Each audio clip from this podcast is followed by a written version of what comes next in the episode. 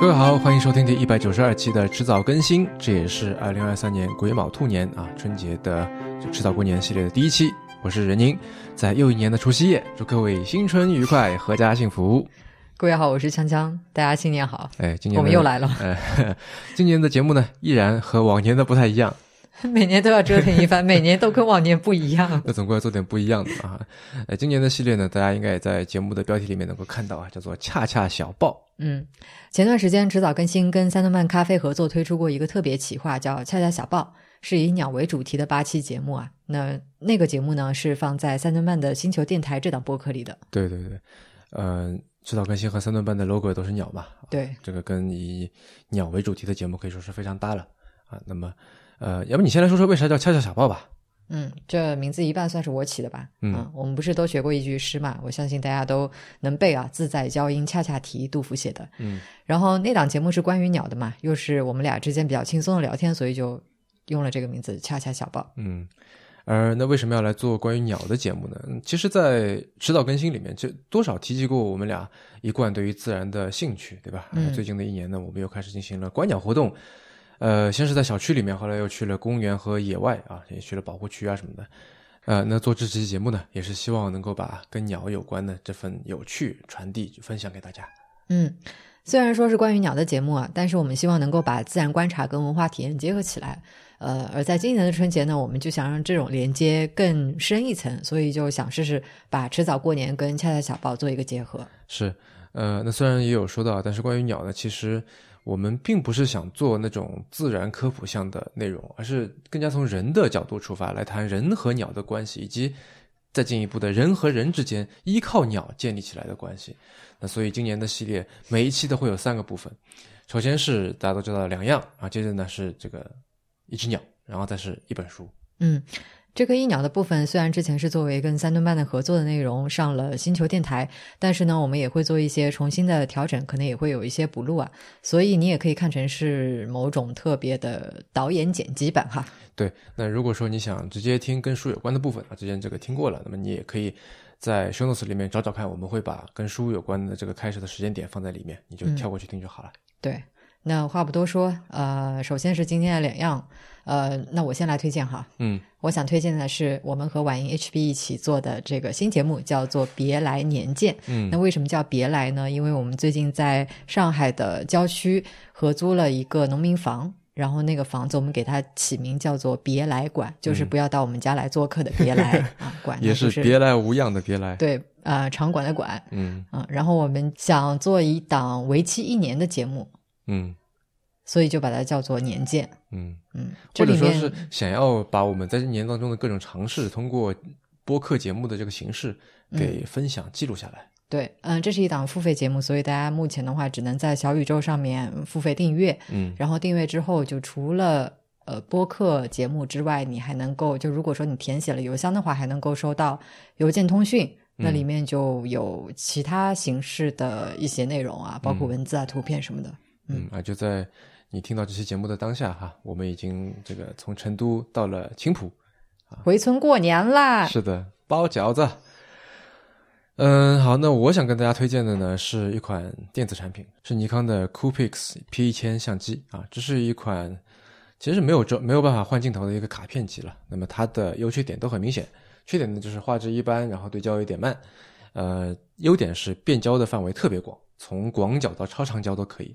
最多可以有一百二十五倍的变焦，然后它的这个三十五毫米等效焦距达到了三千，啊，这是一个非常惊人的数字。嗯，而且比起那些动不动就这个价格上上几万甚至上十万的这个，不是有个说话叫锁十万嘛？那个镜头，比起这种长枪大炮，它的价钱便宜了一到两个数量级，而且它特别轻巧。我出门的时候一般都会背着它啊，特别适合观鸟。嗯。你现在连下楼到小区里面边溜达边打电话的时候，也会背着这个相机，因为也有可能会看到鸟嘛。嗯嗯，好，那今天的两样就到这里。我们这期要聊的鸟呢是白头杯，可能白头杯这个名字你没怎么听过啊，但是这种叫声，我相信你应该不会陌生。对，因为呃，上海的鸟圈有四大金刚这种说法，来命名最常见的四种野鸟。呃，就不是大饼油条、粢饭糕、豆浆这种这个四大金刚啊，是呃，白头杯、呃，树麻雀、乌冬，还有我们下期会聊的朱颈白鸠。对，这个四大金刚里面，我个人最喜欢的是白头杯啊。呃，首先当然因为它长得非常可爱，非常好看，然后呢叫声也非常好听。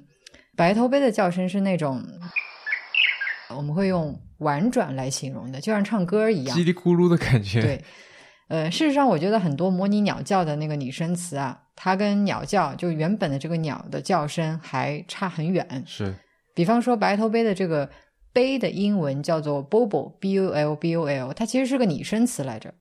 但 Bobo 感觉跟白头杯的叫声这差的实在是有点远了。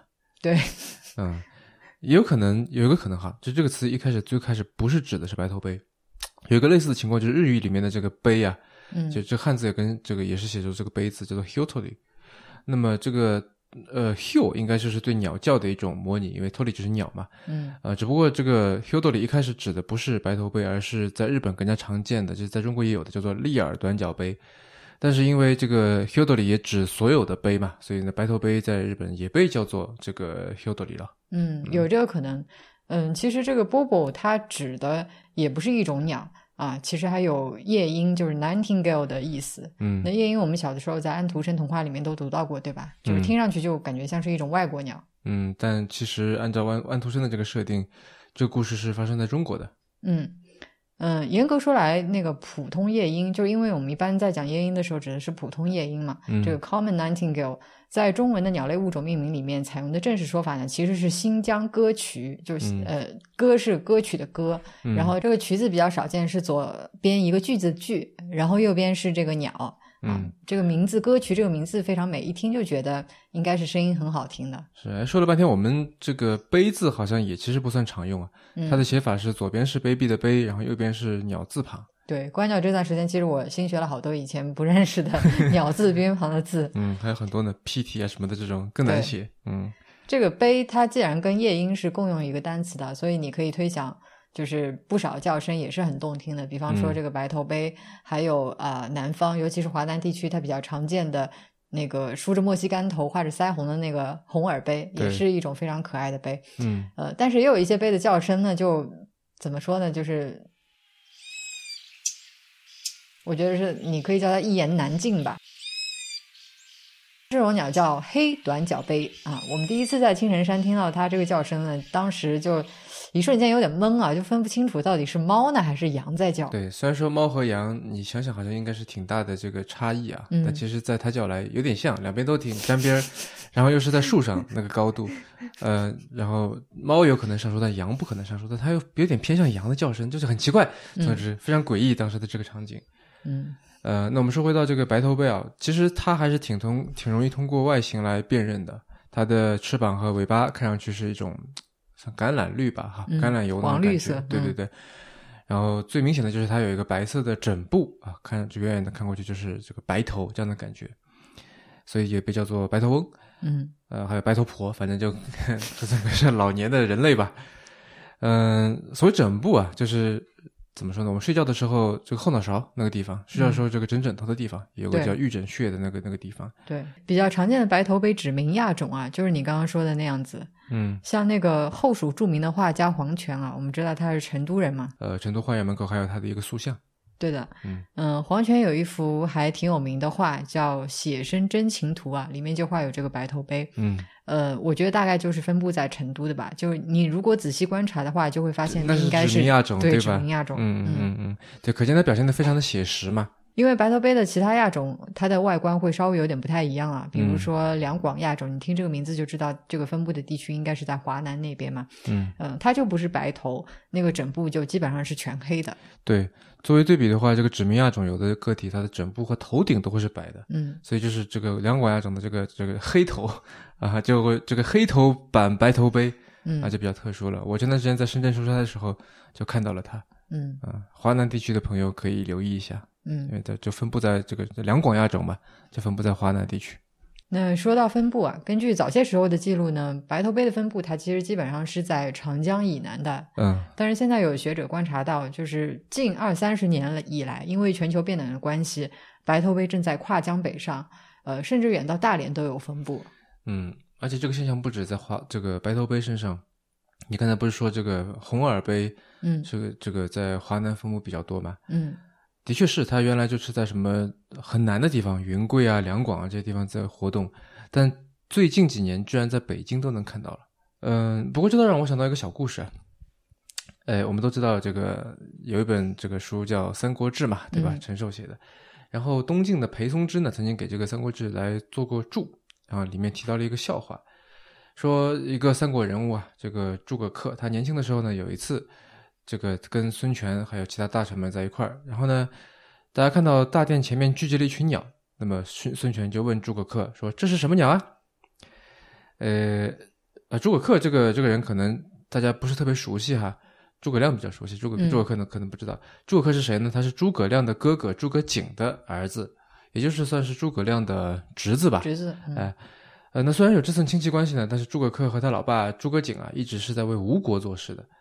嗯，诸葛恪本人最后还是孙权的一个托孤大臣，所以算是这个得以重用了哈。那么他这个人呢，从小就是一个神童，思维非常的敏捷，擅长应对，就是反应很快。放到现在就是擅长，这适合去做综艺节目这样。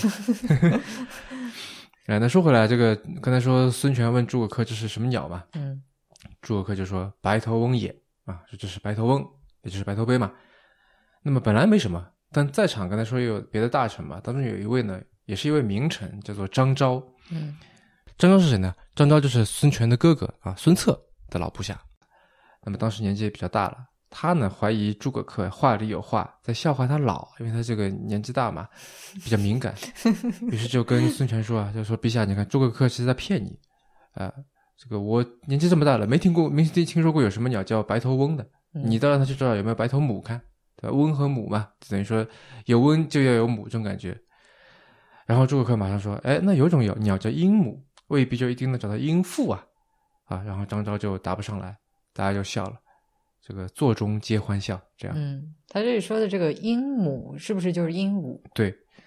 那这故事听上去好像也没什么，对吧？但如果我们结合一些生物方面的知识，再再结合一些想象力的话，这个故事就可以有更加深层的解读。嗯，我觉得至少说明那个张昭这个人，他可能平时不是特别关注动物，嗯，特别关注生物的。嗯是是。嗯，你刚刚说这个解读是什么意思呢？嗯、刚才我们不是说了嘛，这个白头杯的分布基本上是在长江以南的，对吧？对，而这场这个对话是发生在哪里呢？就是吴国的是个首都嘛，嗯这是在南京。好，那么诸葛恪是哪里人呢？是山东琅琊，也就是现在的这个临沂人，在临沂的这个境内。呃，那么当然他是诸葛恪跑到江东以后出生的。当然，如果说论籍贯呀、论血缘啊，反正就是他显然就不不是 local，对吧？他不够 native，嗯、算什么？有点像南下干部这种感觉啊。那么张昭呢，是现在的徐州人，距离临沂也不远，呃，但也不算是南方了。然后他嗯年纪又大，官位也高，那么算是跟着孙权的老爸孙策，以前是这个立过许多的功啊，根红苗正，这个用后有专这样的这个类型。所以当时的这个场景，如果我们这个怎么说挪到现在来，可能会是这样子的：这是一个南方人，一个年轻的领导，在考一个北方来的少年，考什么呢？考一种南方特有而北方却没有的鸟，它叫什么？那我想啊，孙权大概也不是真的特别想知道这是什么鸟，这是个生物爱好者啊，非得非得非得搞清楚不可，而是因为我觉得这种问题它比较比较微妙，因为它答上来是一种加分，答不上来呢其实也没什么。嗯，但是这个少年顺利答上来了。对，啊，这个时候呢，蹦出来另外一个人，一个北方来的老人，啊，前任老领导的部下，这个他也不，知而且是位高权重，对吧？嗯但他不知道是什么鸟，他呢还试图给少年制造点麻烦，然后这个麻烦也是那种，就是说麻烦造成了也不是很大的损失，但是造不成的，好像能让他给他吃点小苦头这样子的。嗯哼哎，但是少年用另外一种这个南方特有、北方没有的鸟，也就是鹦鹉啊，用了一种跟年轻领导类似的方式、这种思路，去巧妙应对了这个麻烦，而且顺便给老人出了一道他肯定无法解决的难题。对，因为中国的鹦鹉它其实都分布在很南的地方嘛，嗯像海南啊、云贵、两广什么的，在当时吴国的势力范围里面也属于南方了嘛。对，非常难的。对，北北方是没有鹦鹉的，那北方人不了解鹦鹉其实也很正常。是，那吴国其实是没有鹦鹉的。嗯、虽然再早一些啊，这个长江中下游平原比现在要温暖啊，甚至好像还有犀牛什么的，但是还有大象之类的。那但是三国时期是比较寒冷的。呃，那我们早期的气象学家竺可桢先生啊，写过一篇文章，叫做《中国近五千年来气候变迁的初步研究》啊。这篇文章里，他就把中国古代社会啊分成几个阶段，气候的阶段。那么大概是分经历了这个四次的温暖期和四次寒冷期。呃，那么三国时代呢，恰恰是属于中国的第二个寒冷期啊，所以那个时候南京应该是没有鹦鹉的。嗯，所以说这个故事虽然表面上是个笑话。但但其实我觉得是诸葛恪在展示自己。你看，我来自异地，没错，我老爸是北方人，没错。但是我对于吴国的风物，我对于吴国的各种各样的情况已经了熟于心，甚至我了解的程度比张昭还要深，比这个同样是南下，但是在这里已经混了很久的，头发都白了的张昭还要深，对吧？嗯嗯，不仅是，而且不仅是国都里面常见的鸟，连吴国偏远地区的南边偏远地区，什么就广西、越南这种这种地方特产的鹦鹉。这种特有物种，他都知道。那我们现在有各种各样什么科普这个公众号啊，什么微博啊，对吧？但在当时要获取这些知识，我相信是不太容易的。对，就没有想到在朝中会，原来还是需要一定的生物知识的。最后，那最后大家只能是这个座中皆欢笑啊，把这种尴尬给化解掉了。对，这个就是高手过招了嘛。嗯嗯嗯，我对这段历史谈不上熟悉啊，但是嗯，我觉得凭常识你可以想象。因为当时吴国跟蜀国它是有点貌合神离，就联合抗魏嘛，两家的关系它比较微妙。那所以对于有诸葛亮这样蜀国顶级高官近亲的诸葛瑾跟诸葛恪父子来说，孙策和孙权他肯定是有防备之心的，对吧？那么对于诸葛瑾和诸葛恪来说，呃，持续的表示忠诚就非常重要。对，虽然说这个三国这个时代啊。这也有这个不少什么兄弟上阵啊，或者说这个父子在不同的这个阵营啊，类似这种感觉。呃，但是显然嘛，凭常识就知道，对吧？这种情况下面，你会如果你是领导的话，你会留一个心眼儿。嗯嗯，我记得有一次，这个孙权问诸葛恪说：“你爸爸和你叔叔，叔叔指的就是诸葛亮嘛，对吧？”对。也就是问说诸葛瑾和诸葛亮谁比较厉害？那这个答案我们都知道，对吧？那肯定是诸葛亮比较厉害嘛。但诸葛恪就说是我爸。嗯啊，那孙权当然也知道诸葛亮比较厉害，对吧？他就说：“为什么你说诸葛诸葛瑾比他强呢？”诸葛恪的回答是：“因为我爸选择了一位明主，对吧？你看这个一一方面，对啊，一方面这个这个捧了领导，二方面呢，这个也没跌老爸的份儿，嗯，对吧？对，再三方面呢，也也没有说睁眼说瞎话，对吧？说我老爸能力就是比诸葛亮强的，这个有点这个强词夺理。”嗯，就是这个很厉害。我觉得他就是诸葛恪在众人面前就表现出对白头杯还有鹦鹉的熟悉啊，其实嗯也是在展现自己对吴国对组织的一片红心。是的，是的，嗯。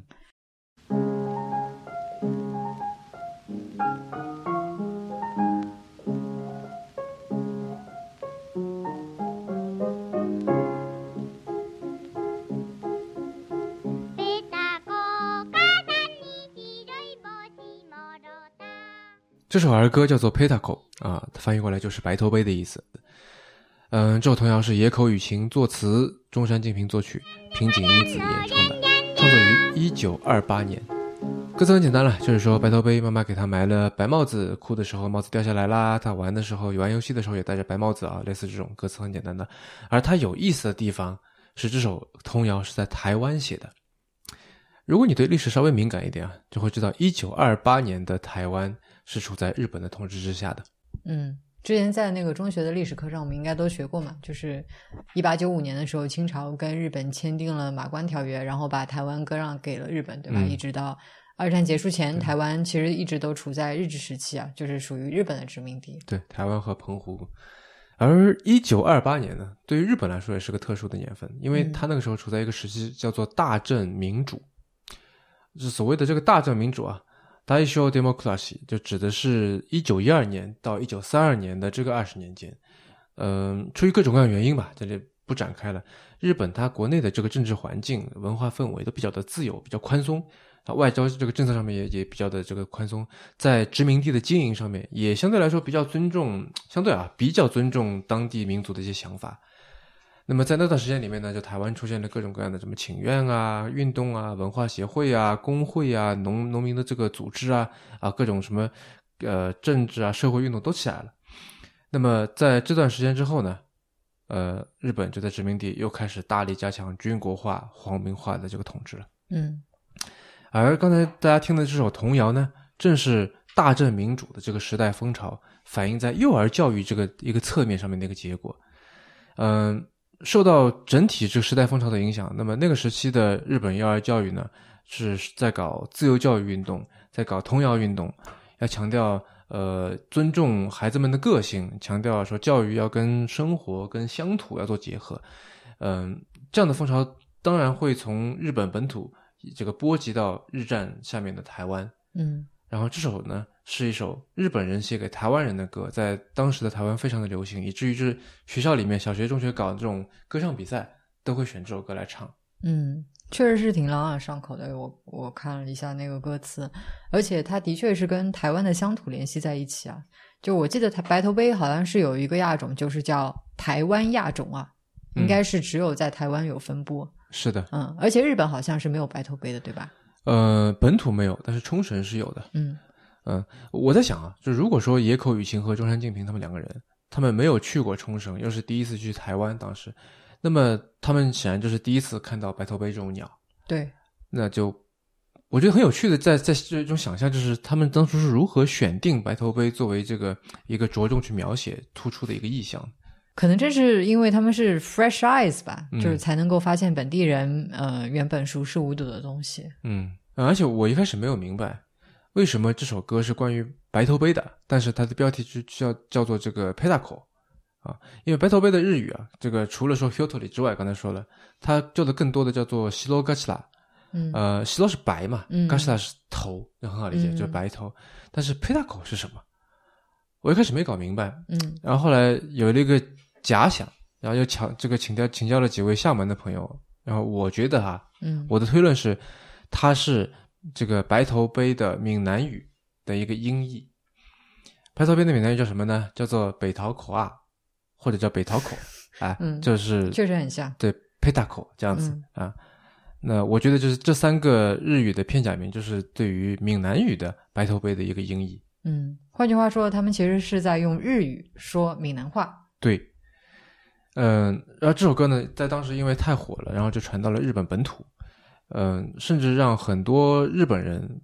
把这个台湾和白头杯这两个东东西之间画上了等号，就说到白头杯就想到台湾啊，就跟说到熊猫想到中国一样。嗯，那虽然这首歌的创作本身也许可以被解读为是一种友好的举动，但这种殖民地的文化话语权，显然最终还是掌握在宗主国手里的。你说的再怎么本土化，再怎么尊重本土民族，再怎么用闽南语起标题，似乎都有一种虚伪感。就毕竟。创作这首歌的目的是教台湾小朋友说日语。嗯，我们现在如果回过头去看这段历史的话，就真的是还挺令人感慨的。就是你看这个这个小鸟，这个白头杯小小的身体上面，其实承受了很多很多东西。嗯，而且这种往事物上面附加意义的做法，嗯，我觉得也是我们人类跟这个世界打交道的一个方式吧。嗯。嗯，我今天想在这个书的部分聊的这本书，也是关于白头杯的身体上的东西的，那就是羽毛。呃，我今天想聊的这本书的标题呢，叫做《羽毛》，哈，副标题叫做《自然演化中的奇迹》，然后它英文原版的这个标题呢，叫做《Feather: The Evolution of a Natural Miracle》，嗯，意思直接翻译过来，呃，略有不同啊，翻译过来是一个自然奇迹的演化历程。那我觉得。在我们这一系列关于鸟的节目的第一期来聊这本书，其实非常的恰当。为什么呢？你记不记得电影《阿甘正传》的那个开头？我相信大家都都很熟悉，对吧？一片羽毛从天上是的，慢慢的飘下来，飘下来，飘到阿甘的这个身上。那我们都知道，这东西肯定是来自某只鸟，嗯，因为羽毛是鸟类独有的一个特征，对吧？你像鸟类有有翅膀会飞，但是呢？蝙蝠啊，很多别的昆虫也有类似的身体结构，也会飞甚至在演化的历史当中，蝙蝠比鸟要早飞一亿多年。然后鸟类会产卵，那么鱼类啊、两栖类啊、爬行动物都会产卵。鸟类会筑巢啊，那许多别的动物，大猩猩什么的都会筑巢。嗯，你这么一说，倒确实，呃，像鸟类会鸣叫，但是像青蛙啊，呃，其他的很多动物也会鸣叫。对，所以，呃，很多鸟类能能做的事情，别的动物也都能做，嗯很多鸟类有的这个身体结构，比如说像喙，就是鸟嘴啊，嗯乌也乌贼也有，但是唯独只有羽毛是鸟类独有的。嗯，所以你了解了羽毛，你很大程度上就了解了鸟类的独特性。嗯呃，那么在展开之前，我想先介绍一下这本书的作者啊，这个常规的。这个作者叫做托尔汉森 （Thor Hansen）。呃，那么看了他的书之后，我去搜索了一下他的照片啊，发现跟我根据他的文风想象的样子非常接近，是那种有点瘦小，然后聪明幽默，看起来就是他的怎么说精力和好奇心一样旺盛的这么一个人。那不就是你吗？嗯，他比我厉害，我觉得他是一个生物学家，也是一个很棒的一个写作者。他写过五六本书，都是跟自然博物方面相关的，但目前好像只有一本被翻译成简体中文。呃，而说起翻译呢，我觉得也要提提译者。这本书是由两位译者合作完成的。那一般来说，如果啊，就是我看到译者的名字不止一个，通常这是一个红灯，是一面红旗。对，因为如果不止一个人来翻译的话，就经常意味着时间不够要赶工啊，然后、呃，就是不同的人在过程当中采取的翻译方法，甚至是一些词语的选择，他可能都会不太统一啊。这样的话就会非常影响整整体的翻译质量还有阅读体验。对，因为一般都是这个大家分工嘛，你翻前半本，我我翻后半本，对吧？那如果是一个个小小短篇，可能还好一点。像这本书这样一整本都是统一下来的，如果有你说的那个情况，这个这种断裂感就会非常明显了。嗯，另外还有一个点就是，最近几年有不少跟自然相关的国外书籍被翻译、被引入到国内嘛，但是我们的翻译行业啊，似乎还没有准备的很好。呃，许多与自然相关的名词在这些书里面都是翻错的。有的时候这本书本身很不错，嗯例如像前两天我在看的那本这个《自然图鉴》啊，是两个日本人写的，呃，书本身不错，但是名词翻译的特别糟糕，几乎每一页都有有点奇怪的翻译。嗯，但是这个系列，呃，就是这个图鉴它本身有一整个系列，这个还是不错的。嗯，呃，虽然这这系列在日本出版的时间很早啊，我看了一下是八十年代的事情了，但是内容呢，我们现在来看也不算太过时啊，还是不错的。嗯，但说回来，现在还好一点了。关于这种名物种名词、自然名词的翻译，其实早期的书是重灾区。比如说最有名的例子，我觉得应该就是 Harper Lee 的那本《To Kill a Mockingbird》。对，国内比较通行的翻译是“杀死一只知更鸟对，这知更鸟，或者说更符合分类学一些的俗名啊，这个欧亚区、嗯就是 robin 嘛，对吧”。？嗯而 mockingbird 其实是朝东啊，也叫这个 catbird 或者叫反蛇鸟、百蛇鸟什么的。我不知道为什么那个译者会把这两种鸟搞错。嗯，关于知更鸟或者欧亚区啊，有一本书是还挺不错的，叫做《The Life of the Robin》啊，中文版翻译成是欧亚区的四季。嗯，嗯，大家感兴趣可以看看。是很好看的。嗯，我目前看到，当然这方面的书我看的也不多啊。嗯我目前看到有一个很不错的现象，就是跟自然相关的书籍，它的翻译质量正在上升。嗯，最近几年出版的一些这方面的书，比如说像这个商务印书馆的自然文库系列，嗯还有像北大出版社的这个博物文库系列啊，嗯翻译的都很准确啊。有的比较严谨的这个译者，比如说像北大出版社的这个《西伯利观鸟指南》，这也是一本观鸟的名著了哈。那位译者甚至注明了中文名的这个翻译依据。对，有的时候这个很重要，就是，呃，不同的物种，它除了在不同的地区和不同的语言里面名字不一样，呃，在不同的时间、不同的命名体系里面也会有不同的叫法。对，嗯这东西总是在变来变去嘛哈。对，呃，另外呢，也有最近也有一些对于老的译本进行审校，然后再重新推出的。嗯比如说像这个呃两本自然写作上的名著吧，《飞禽记》和《美国山川四季》啊，这后面后者是个大部头了。嗯、那么《飞禽记》我我觉得其实怎么说呢，好像有点用力过猛的感觉，因为它的封面上面写着“基于现代博物学的循证研究，国内外物种数据库交叉考证”，然后封底上写着在。中国自然标本馆、中国数字植物标本馆、中国植物物种信息数据库、中国植物之鸟类网、国家数字动物博物馆、柯蒂斯植物学杂志还没完呢、PlantIllustrations.org、IOC 世界鸟类名录、Avibase、Spe- Species 2000等等国内外专呃，他应该写错了，应该是国内外专业数据库的帮助下。本套书中呢，草木、虫鱼、飞禽走兽全部都得到了专业辨析和命名，还原了作品博物学色彩，帮助作者重新走进这些被误读已久的传世经典。嗯，那这个认真考证的态度当然是好的了。嗯，但其实现在已经不存在博物学这样的这门学问了啊。现代博物学就有点像是现代文言文一样，就会有点奇怪。对，博物学它是一个其实是挺嗯二十世纪上半叶的词汇，现在博物学它已经演化成自然科学了。嗯。嗯，那说回这本羽毛哈，虽然它有两位译者，虽然它。这个原来对我是是一盏红灯，但是这次我完全没感觉到风格上面的差异，嗯，可以说是在这个统一性的就 consistency 上面做的非常好，阅读体验很流畅，呃，译的不妥或者错误的地方有一点点，但是可以忽略不计，嗯，呃，我觉得这可能也跟两位译者也都是相关背景出身是有关系的，嗯，当中的一位译者赵敏是中科院动物所的鸟类生态学硕士。然后，另外一位译者呢，冯琦啊，是学术期刊的编辑，也是一个叫《自然笔记》的公众号的创始人之一。嗯，两个人都是专业人士。对，所以他们水平也有，态度也有啊，而且你能感觉到他们的热情。这这其实很重要的。对，因为汉森他的原文其实充满了那种美式幽默，你如果没有热情，就是按部就班做个行活儿就不容易翻译的有趣，反而有的时候会有点尴尬。然后有一些双关的地方，译者甚至还加了一些注解，所以看得出是。极力希望能够把原作的魅力去传递给读者的，可能唯一的美中不足就是作者在行文中加的一些注释，它是全部集中在书的最后面，导致说你如果想要看这个注释呢，就要来回的翻，就比较不方便。嗯，如果以脚注的形式加上去的话，更方便。对，呃，但尽管如此，这并不影响《羽毛》成为一本我认为非常好看的科普读物。嗯。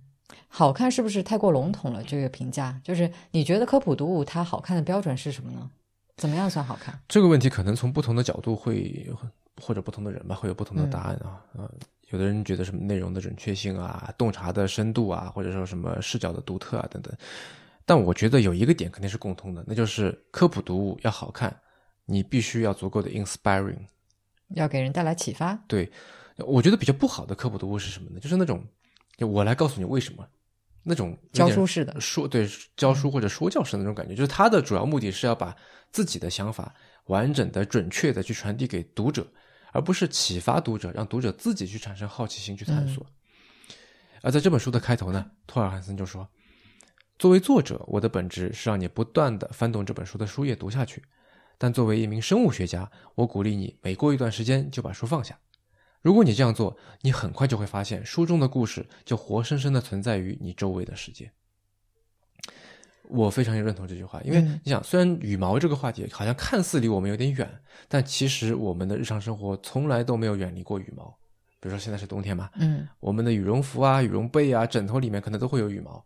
我们坐的飞机的机翼啊，各种工艺美术品，我们读的许多的之前用羽毛笔写下的那些文学作品，都有羽毛的影子。嗯。哎，我记得羽绒好像目前仍然是人类能够找到同等重量下面保温效果最好的材料，对吧？对，或者说保温效果同等情况下面它最轻。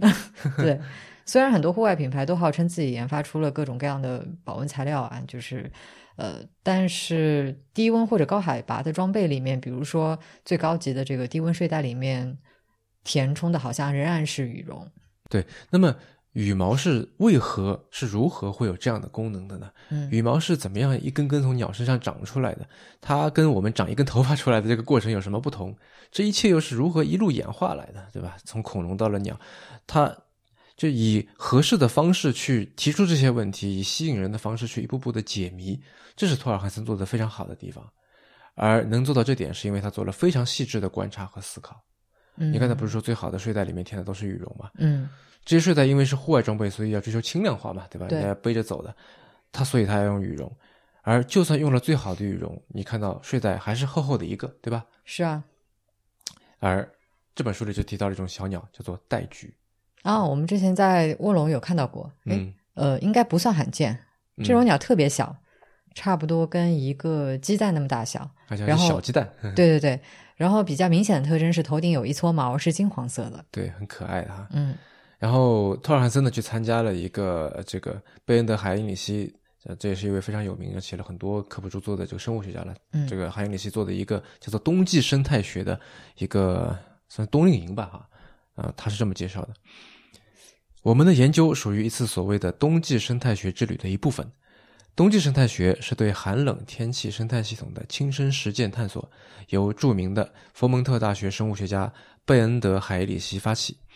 贝恩德的职业生涯跨越从雄蜂到沼泽植物到渡鸦行为的所有事物，他发表了大量的科研论文，著书十七本，在昆虫如何调节体温和鸟类如何思考等方面做出了突破性的贡献。他还烘烤得一手好野营面包，也知道如何给油炸天数调味（括号放很多盐 ）。每年都会有十几个爱冒险的学生加入贝恩德在缅因州的小木屋，研究植物和动物如何适应寒冷的生活。听上去很有意思啊，我也想参加。而且他们更有意思的是什么呢？他们的具体的研究课题都是靠自己找的哦，老师不规定。嗯，就是你在就很林子里面瞎转悠，然后找你自己感兴趣、想探索的东西。哎呀，我就想参加这种篇论文啊。嗯，那么可以不写论文吗？估计还是要写的。那么托尔汉斯他找的这个，他选择这个课题呢，是关于鸟类混群的。嗯，这个我记得在一百八十九期吧，啊，你跟周文义有聊过。哎，而在这个混群当中呢，托尔汉森也就研究了带菊，刚才说带带带菊嘛，啊，准确来说是金冠带菊。这种带菊中国是没有的，只在北美洲有。嗯但不管是哪种带菊呢，体型都很小，对吧？缅因州的冬天啊，他们在的那个冬天，晚上是多少？零下二三十度，特别冷。嗯然后一只带菊呢才五克重，这么小的一个生命，它要如何在露天里过夜才不会冻死？嗯，确实，嗯，对，这是个很好的问题啊，因为我们知道，呃，表面积决定了散热的速度嘛，嗯然后这个体重又决定了表面积，。对，不过体重它是三维的啊、表面积是二维的，所以其实你每增加一点点体重，随之就你相应增加的表面积，它其实会少一个数量级。对，我记得之前有一本书叫呃《大象为什么不长毛》，好像，嗯，哼就是说因为这个原因，所以大体型的动物，比如说大象啊、犀牛之类的都不长毛，不然的话它就没有办法解决这个散热的问题。对，那本书也是一本很有趣的科普读物哈。嗯嗯其实我觉得也很好理解，就生活常识嘛。你一锅炖菜和一杯咖啡，在寒冷的地方，那肯定是咖啡冷得快嘛。嗯而金冠带菊身上的层，在我们看来薄薄的羽毛，能够让它的体表温度和外界的温度保持相差多少？七十八度之多，嗯，七十这么多八摄氏度。对，就是靠着这样的羽毛，或者说用这个托尔汉森用作者的话来说，就是他管它叫什么？叫自然界中结构和功能最复杂的表皮覆盖物。哦，这样一只小鸟才能够安然的度过缅因州的冬天。这么一比的话，就人类发明的这个羽绒睡袋，其实完全没有把羽毛的作用发挥到极致。对，可能只用了一点点它的功能对哈。那么话说回来了，羽毛是如何给一只小鸟保保温的呢？嗯为什么我们的羽绒睡袋就没有把它用到极致，对吧？托尔汉森就为了研究羽毛做了一件事情，他把一只鹪鹩的毛全部拔下来，仔细观察。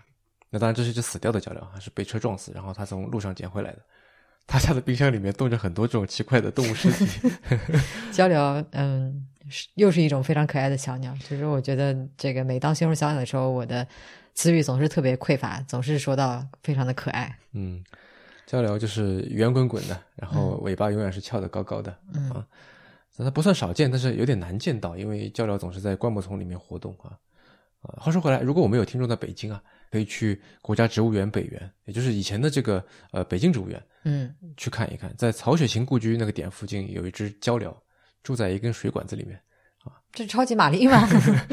对，就你可以很稳定的看到它每天都会出来的。哦，冬是吗？天呢就会在冰面上面去觅食啊什么的。它就定居在那儿了。，对，已经在那儿待了啊三四年了。我下次去北京就要去看看它。我也想去。嗯那我们说回拔拔毛的事儿哈，作者呢是本来想这个要不要杀一只他们家养的鸡，但后来呢发现这个那只叫酷酷，他就想好了要杀它，但后来发现冰箱角落里面有只死鹪鹩，就决定用它了。嗯啊，他说就是希望拔鹪鹩的毛会最终的表明。啊，被他一直藏在家里面的这些 令人作呕的动物尸体，的确偶尔能够用得上。啊，然后他就说，在十一月一个下着暴雨的早晨，我解冻了这只鹪鹩，躲到浣熊小屋里去给它拔毛，手边只有一本我能想到的参考书《烹饪之乐》。嗯，这只鹪鹩的体重是十四克，他花了两个小时把一千多根羽毛都拔下来了，分门别类的放好一堆一堆的，然后他就观察到每一根羽毛的结构都是类似的，嗯都是羽根连着中间的一条羽轴啊，大家应该能想象出来。羽轴上面呢分出许多的羽枝，嗯，羽枝上面呢又分出许多的羽小枝啊，互相的交织在一起。羽小枝上面是啥？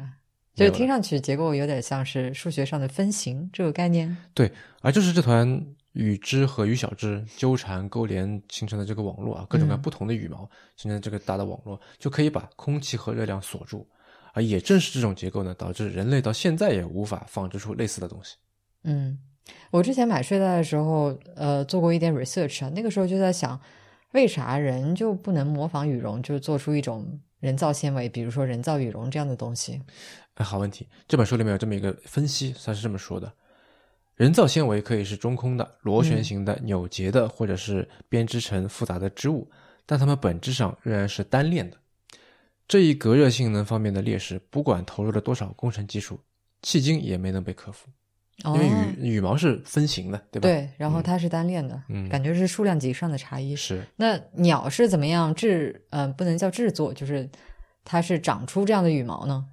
嗯，过程比较复杂。嗯，简化来说呢，就是通过一个叫做叫做滤泡啊，这么一种器官，你可以去理解成我们的毛毛孔吧，过滤的滤。然后泡沫的泡，滤泡这么一种器官，呃，然后羽毛从从里面的像三 D 打印一样的这个旋转着长出来的，哦，听上去还挺神奇的。对，呃，这是这种神奇的机制，让鸟就成了鸟，让鸟从一种 一种特别的恐龙变成是一种另外独特的一个存在。那当然了，除了保温之外，呃，羽毛肯定也有隔热的作用，嗯，能保温就能隔热嘛。而羽毛的空气动力学的特性呢，也让鸟能飞上天空。不过这一点其实还是有争议的，就是鸟为什么要演化出翅膀，以及它是怎么演化出来的这一路，这一切是怎么开始的？那书里呢也把这方面的这个看法都给展现出来了。嗯，羽毛隔热的原理，嗯，我猜是不是就跟我们小的时候看到的那个冰柜盖棉被一样？哎，对对对，是的，嗯。那你说这一切怎么开始是什么意思？就是鸟是怎么飞起来的？怎么开始想着要飞这件事情？嗯那有一种说法呢，是说从地面开始的，就是跑跑跳跳，跑着跑着就飞起来了。另外一种说法呢，是说从这个树上开始的，嗯，是从树栖这种生生活习性开始，有点像是我们现在的这个雾鼠。哦，就是靠滑翔。对，我记得有些爬行动物好像也会这招。啊，对，有些蛇它会把自己变得特别扁，然后有些蜥蜴它有这个皮膜，有些蛙树蛙。它的那个蹼特别大哈，它也可以类似的从滑就滑翔从一棵树到另一棵树。嗯，哎，不过书里面说的第三种说法，我觉得呃更有趣一些。他说翅膀的起源是用来爬坡的。他写了一个对石鸡的一个观察实验，石鸡是一种这个当代的一种动物哈。那么呃，他然后这个作者发现呢，石鸡是通过边跑边扇翅膀，然后把自己往地上压，然后就才能够爬上很陡峭的这个岩壁。啊，就好像有些跑车，它会通过尾翼把自己压在地面上一样。那所以不是把自己提升离开地面，反而是往下压？对，他说实际的需求就是一开始就是往下压的。哦，哎，你往下压，那么就等于说增加了这个摩擦力嘛，对吧？啊，就能够爬到爬到这个石坡上面去。呃，但是你想能往上能往下压，也就能往上抬，对吧？那么实际要从高处跳下来的时候，就会把翅膀当降落伞一样，这样很安全的跳下来。这样，嗯，还挺有趣的。嗯。对，读这本书的感受啊，就，嗯，我觉得就像是在看一系列信息输出的这个节奏控制的很好的，以及带着这个幽默味道的一系列的纪录片。嗯，你这么说倒让我想到，就是之前我们看那个《Ugly Delicious》那部纪录片嘛，就是看那个主厨 David Chang 满世界乱跑去探索一个主题。嗯，我觉得这作者的整个叙事就透着一种。你说的 David Chang 那种就孩童式的天真，嗯嗯啊，以及某种某种浪漫在里面。对，所以我们一般都是天真浪漫连在一起说的嘛。哎，嗯嗯啊，这本书里面还讲到一个故事，我也觉得很浪漫。这本书呢跟阿波罗十五号有关，你还记得它是什么吗？就是登月的那个。哎，对，阿波罗十五号是第一次有月球车的登月行动。嗯哦，然后。登上去的两个宇航员呢，他只有十八个小时的月面停留时间，然后要完成的工作往往多很多很多，嗯，时间是非常紧的。但就算是这样的，他们还想做一件事情。呃，两个宇航员之一的一个人叫做大卫斯科特，他做了一个没有经过授权的实验。那数据是这么说的：画面模糊的录像直接传送至地球上的控制中心，并从那儿传到了全世界。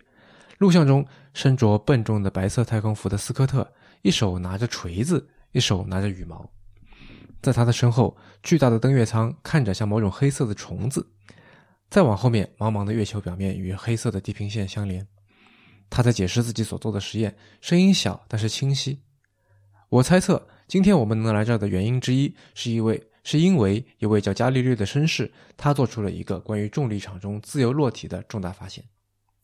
几秒钟后，他让锤子和羽毛从并肩的高度同时落下去，他们都笔直地坠向地面，就像被看不见的绳索牵扯一样，恰好在同一时刻落在斯科特脚下灰色的月球尘埃中。太棒了！斯科特惊呼道。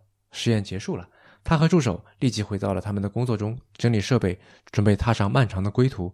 他们甚至都没有时间去捡起那根如今很有名的羽毛，它至今仍在月球上。哎，所以现在去月球还能看到这根羽毛？可以的。诶，那里还有一根地球上的羽毛啊。嗯，那还真的挺浪漫的。哎，啊，更浪漫的是那根羽毛是一根有损的羽毛。怎么说？而把这两个人带到月球上的那个登月舱的名字叫做“隼 ”（Falcon）。哦，就连在一起了。对，嗯。而且大卫斯科特他的这个呃母校。美美国空军学院，我记得，嗯，他的那个吉祥物也是一只游隼。哦，难怪他要做这个未经授权的实验。嗯嗯，这个就是你刚刚讲的这个这个实验啊，不就是伽利略从比萨斜塔上扔两个小球的那个实验吗？嗯，我记得初中，哎，是初中吗？自然课里面有学过。嗯，就是说，呃，不是越重的东西下落越快啊，所有东西受的重力加速度都是一样的。嗯，当然了，现在已经是常识了。对，嗯。嗯，但是你想啊，许多现在是常识的事情，其实以前不是的。嗯，那同样的，我相信许多会在未来成为常识的事情，现在也不是常识。我我开头不是说这本书很好看嘛，也是因为它会把一个个看似毫无关联的事物用羽毛编织起来，就一会儿在跨越上亿年前的演化进程当中游走，一会儿又在我们当代社会的不同现象之间这个或近或远，或者直接或者曲折的去构建起关联，嗯，去言说那些。常识或者非常识的东西，嗯，啊，这个我觉得他真的非常的渊博，而且为了写这本书跑了很多的地方，嗯，从他自己住的这个圣胡安岛，到了辽宁的义县啊，再到了南半球那个，呃，以前这个英国和阿根廷打过仗的那个马岛战争的那个马尔维纳斯群岛，英国叫福克兰群岛那个地方，啊，再到刚才说的这个天天寒地冻的缅因州，嗯，再到热的不行的肯尼亚啊，他还被这个斑马尸体给喷了一身。然后再到这个拥有全世界最好的始祖鸟化石的那个叫怀俄明恐龙中心的小镇啊，Thermopolis，嗯，然后那个特别小的一个地方，一片荒野当中，人口只有三千多啊，这么个小镇，然后再到作者自己家后院的这个浣熊小屋，然后再他就跑到了什么全美国最大的羽绒中羽绒公司里面去看他们是怎么做这个处理羽绒的，然后再到拉斯维加斯的这个秀场染色作坊，然后再到这个二十世纪初。南非和法国的各种明争暗斗，围绕着鸵鸟进行的，甚至还一直跑到了你刚刚说的这个月球上面对吧？对，所以你看，呃，古生物学对吧？嗯，鸟类学、空气动力学、仿生学，各种各样的，就这种，就关于探索、关于旅行、关于好奇心、关于提出问题的这种技术，然后被他非常紧密巧妙的跟羽毛性状的阐述，嗯，结合在一起。这就让这本书变得精彩纷呈，啊，你有点看，甚至有种看小说的感觉哦。哎，你刚才不是说，呃，白头杯的这个身体上面承载了好多东西吗？嗯，那其实轻于鸿毛也可以非常丰富的，只要你能够找到合适的提问方式，嗯，对吧？关于这点，这本书最后是这么说的：在我们这种以结果为导向的文化中，我们很容易执迷于看到结局、解决问题以及寻找精确的答案。然而，真正让人着迷的东西，随着每一条新信息的出现，持续不断的建构起来，制造新的关联，揭示新的模式，打开新的认知。探索自然奥秘，从根本上说是开放式的，没有标准答案的，是一项受好奇心驱使的事业。它提醒我们，科学并不总关乎答案，更关乎问题。嗯，那今天时间差不多，嗯，就到这里。行。嗯，欢迎大家继续收听我们明天的这个恰恰小报的迟早过年特别系列。您刚刚收听的是迟早更新的第一百九十二期，这是一档探讨科技、商业、设计和生活之间混沌关系的播客节目，也是风险基金 Once Ventures 关于热情、趣味和好奇心的音频记录。而刚才也是我们每年春节都会有的读书系列，二零二三年癸卯兔年春节的迟早过年的第一期。嗯。从除夕到初六，我们会以每天一期的节奏陪大家过年聊书。嗯，今年还多了个聊鸟。嗯啊，不知道今年这个结合了鸟和书的迟早过年啊，大家觉得怎么样？对，欢迎大家来跟我们交流。我们的新浪微博 ID 是迟早更新，那电子邮箱是 embrace at weareones dot com。呃，如果你想要访问迟早更新的网站呢，可以在浏览器的地址栏输入邮箱的后缀，在网页导航栏中就可以找到迟早更新的网站链接了。我们为每一期节目都准备了衍生阅读，希望您善加利用。嗯，那如果您喜欢这档节目呢，也可以收听任宁跟 Real 搭档的播客《提前怀旧》啊，马上 Again 就马上要更新了。我们希望通过今年的迟早过年，能让熟悉的鸟和书变得新鲜，让新鲜的鸟和书变得熟悉。嗯，再次祝大家新春愉快，明天见了。明天见。